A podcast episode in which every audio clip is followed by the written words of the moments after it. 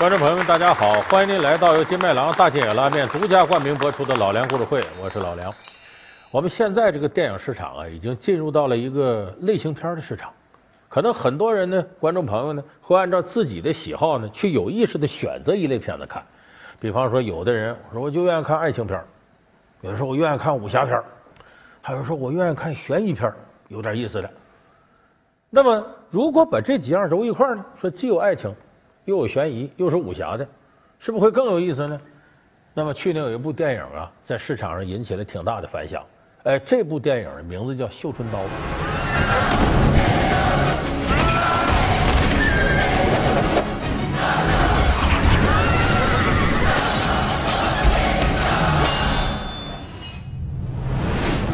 它就是集武侠、悬疑、爱情于一身的这么一部片子，而且它有着。比较强烈的历史背景，那么这个片子之所以吸引人，它的合理性就来自于它的历史背景，因为它反映的是什么时候的事呢？大明年间锦衣卫的时候，包括这里头还有历史上诸多真实的人物，像魏忠贤。魏忠贤当时是东厂的头子，就是那个时代的一些皇权控制下的特务机构，东厂、西厂、锦衣卫，都在这部片子里头有一定的反映。那么你看这里头的锦衣卫，为什么这片子叫绣春刀呢？他是因为锦衣卫啊，他的标准打扮是手拿绣春刀，身穿飞鱼服，而这在一些人眼里看呢，这帮人就是厉鬼呀。有那么句话吗？叫飞鱼绣春，人鬼之分。你弄上这身衣服，你就厉鬼，谁见你都怕。你看电影里边呢，有两个巡夜的兵丁，哎，晚上在街上巡逻，那边怎么有动静？来看看怎么回事。出来。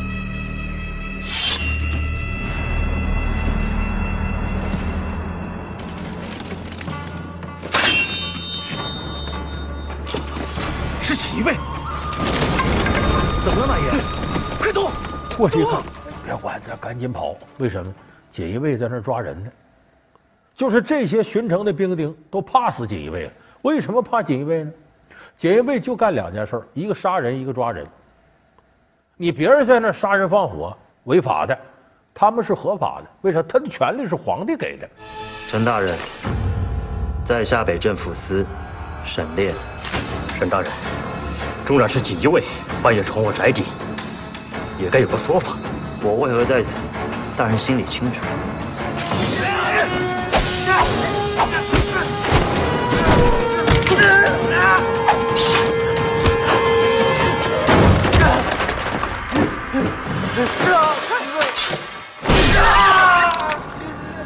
陈大人，令弟就剩一条胳膊，你给他留着。你知道在下要的是什么？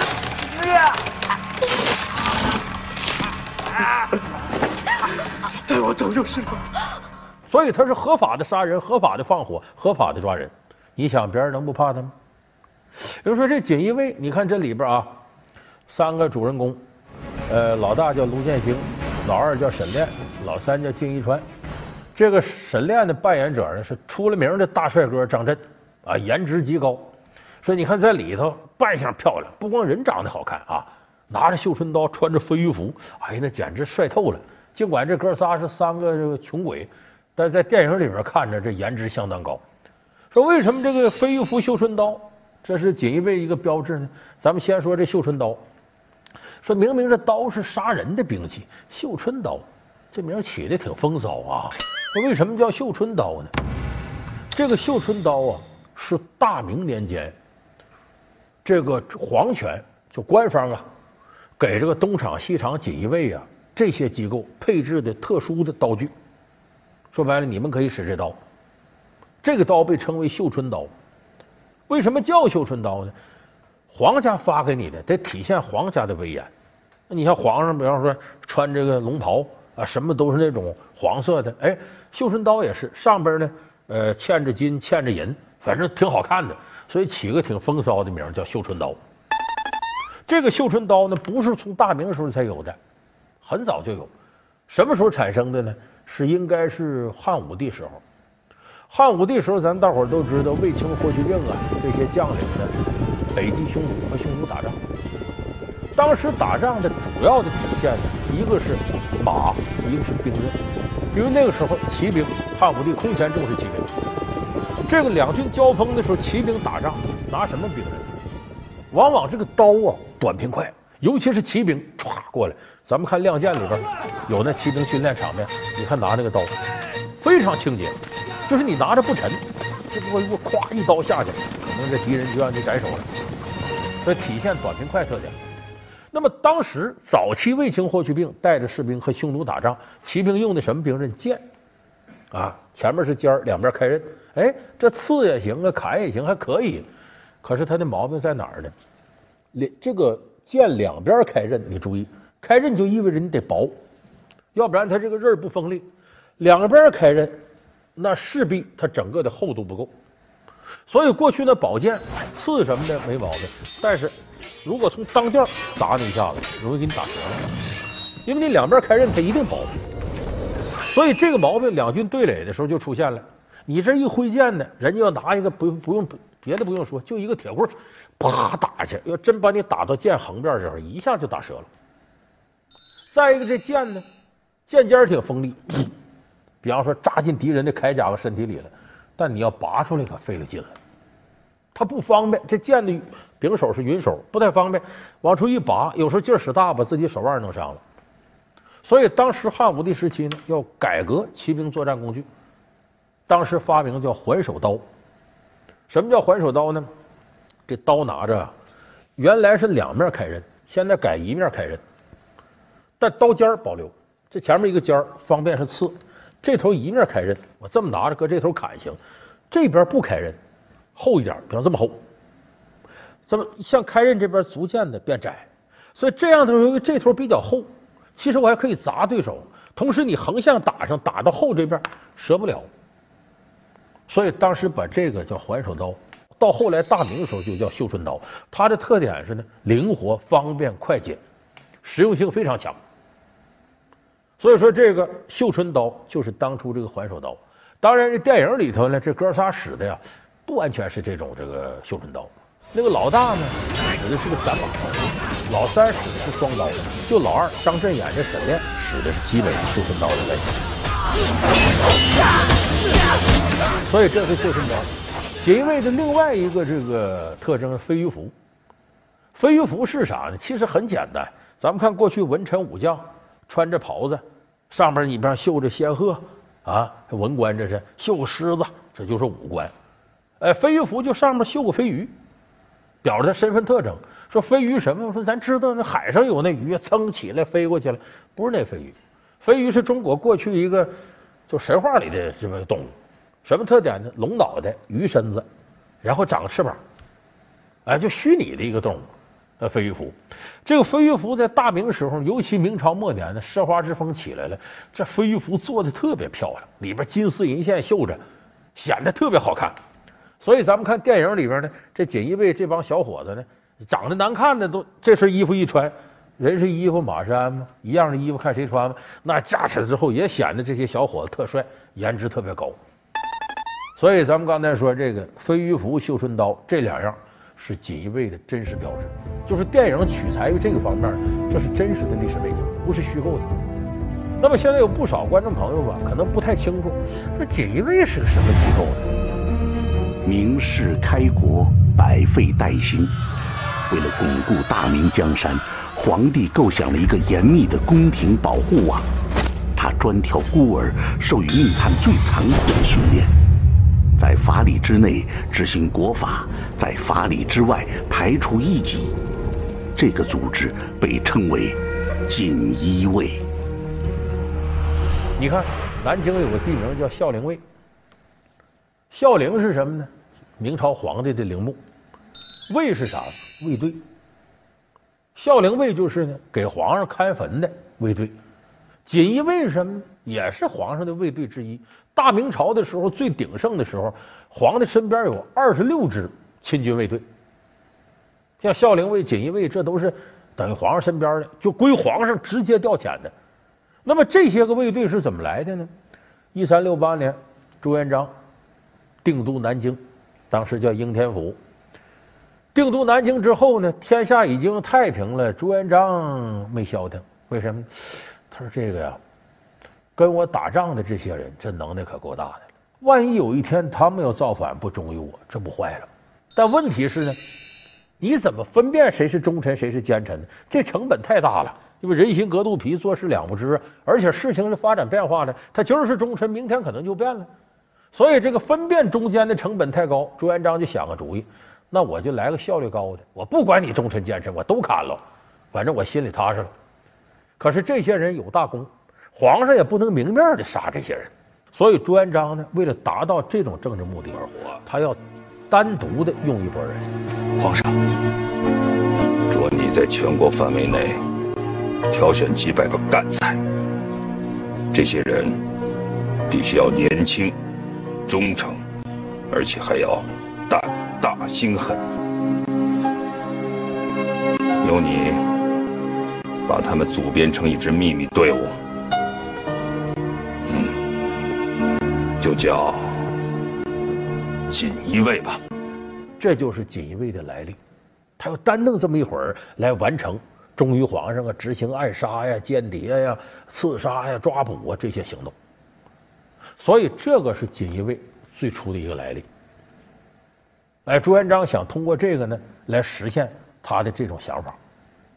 当然，实现这个想法呢，这锦衣卫呢，你得能耐大。锦衣卫实际上并不是一个特种兵，它是个间谍机构，主要是搜集、监视对皇上不利的。看哪人可能造反呢？或者他没想造反，给他罗织罪名。他主要搞的是间谍侦查工作，然后才是抓人。指挥使青龙听令，皇上密令，太傅赵振言密谋造反，着锦衣卫青龙火速执法，钦此。臣锦衣卫指挥使青龙接旨。有人说锦衣卫是不是都武功高手？像电影里写那个顶个高来高走厉害，那不靠谱。说这锦衣卫训练到什么程度？这都什么人是锦衣卫？打小孤儿没爹没妈，为啥没爹没妈他好训练呢？没有社会关系，像孙悟空石头里蹦出来，他才敢大闹天宫啊。所以说把这些孤儿弄一块儿，说怎么训练呢？让他们从小在一块儿就练武功，练完就打，往死了打，打残了打死的开除。一熬，什么叫九犬一熬呢？咱们说藏獒那獒，最早獒不是指的就是西藏、青海的藏獒，是指什么呢？就比方说十个小狗崽儿给扔到洞里边井里头，你们不掐杖咬，最后九个都咬死了，剩下一个，这狗厉害，这狗就叫獒，不叫犬了，这叫九犬一獒。说这锦衣卫训练也用这方式，对不对？不靠谱，这胡编乱造，因为锦衣卫不是特种兵部队。他当然保护皇上，执行暗杀抓捕，他得有两下子，但是他绝对不是特种兵类型的，他最主要工作是间谍工作，侦查监视。所以锦衣卫里头呢有高手，但可不都是高手，更多是属于呢侦查啊，暗地里刺探，干这个事儿的多。但尽管这样，人人都怕锦衣卫，为什么怕他呢？不是说他武功高，能耐大。因为他手里有皇上赋予他的特殊权力，这个权力使锦衣卫形成了一个小朝廷一样的机构，叫诏狱。诏就诏书的诏，狱监狱的狱。什么叫诏狱呢？咱们看皇上一打开圣旨，奉天承运，皇帝诏曰，就说这是皇上直接指挥下的，不走司法程序。就我完全不必交给大理寺干什么审判，我把人弄回来了，只要他诏了，直接签字画押成了。我就可以把他下大狱或者直接杀了。公演宣布锦衣卫指挥使，畜生，有种放我出来！我要杀了你！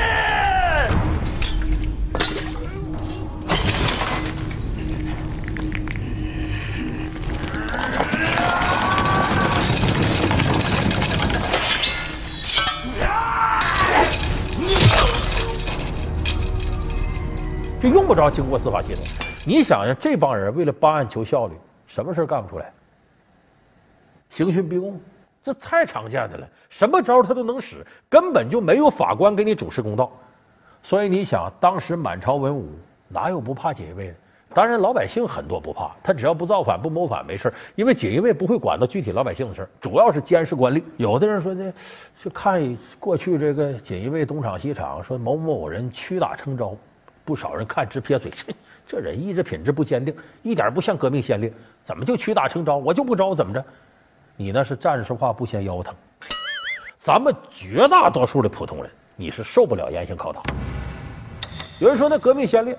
两种人能受了严刑拷打，第一种有着强大的精神信仰的，第二种是特殊训练的，他能逃过这个严刑拷打。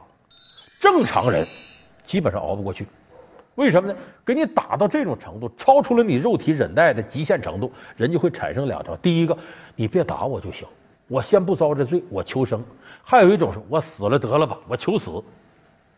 所以你看历史上有很多屈打成招的。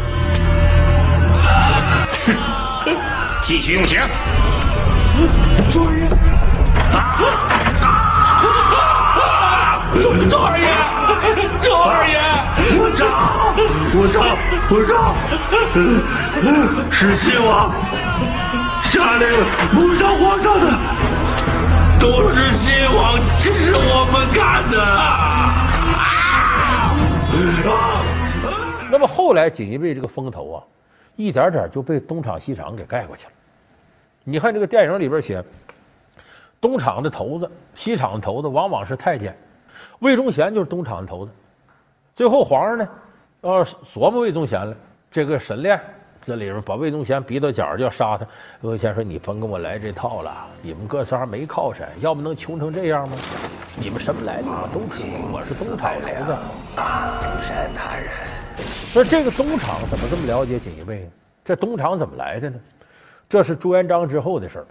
我们都知道朱元璋呢，隔辈儿把皇位呢传给他的孙子建文帝朱允炆，惹恼了他的四儿子，哎，燕王朱棣。朱棣当时呢是在北京，这建文帝朱允炆在南京，这就叔叔造了侄子的反，啊，我要跟你夺天下。后来经过靖难之役呢，打一场仗。这个朱棣呢获胜了，攻到南京城里呢，找不着侄子，建文帝朱允炆不哪去了。燕王找到朱允炆了吗？臣的搜遍了，到目前为止还没有发现。殿下，万一朱允炆跑掉的话，没有万一。传命，本王生要见人，死要见尸，搜遍京城也要找到朱允炆。遵命。是。为什么明成祖朱棣让郑和下西洋？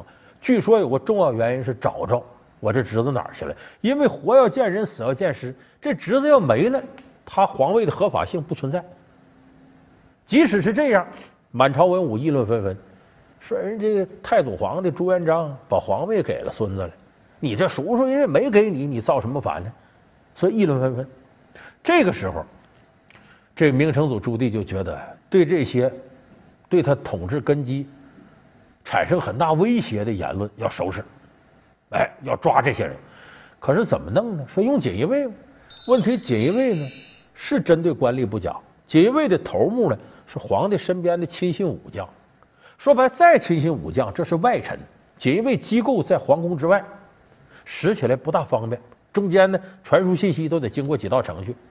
这个时候，明成祖朱棣觉得，我用内臣，内臣是谁呢？宦官，就太监，因为太监就在皇宫里边，皇上贴身的。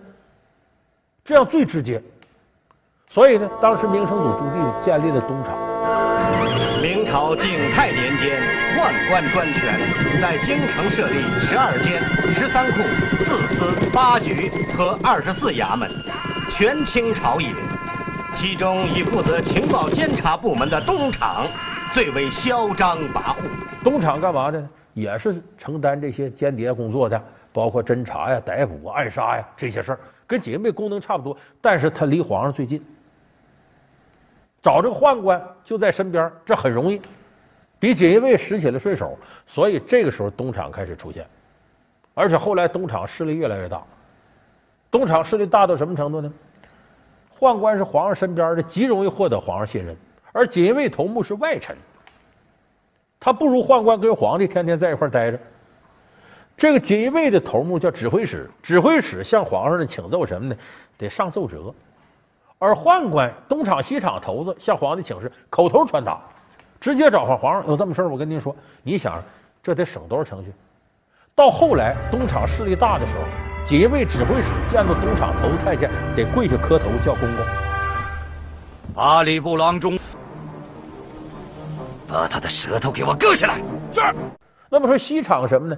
西厂啊是个短命的特务机构，东西厂的头目呢都是太监，而东厂西厂的所作所为呢，比锦衣卫呢有过之而无不及。你知道这太监当头的更狠呐，他身体是残缺不全，那心里都变态啊，什么狠招都能使出。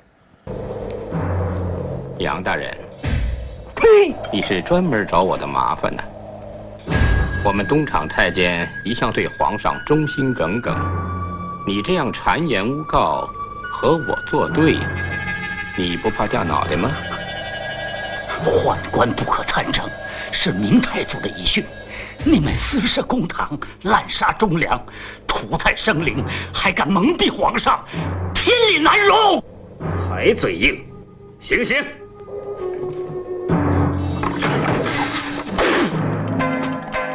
法律首先的一个要义是什么呢？不是说法律是收拾一部分人的，法律首先要保护所有人。所以你看，为什么我们现在中国高度强调依法治国？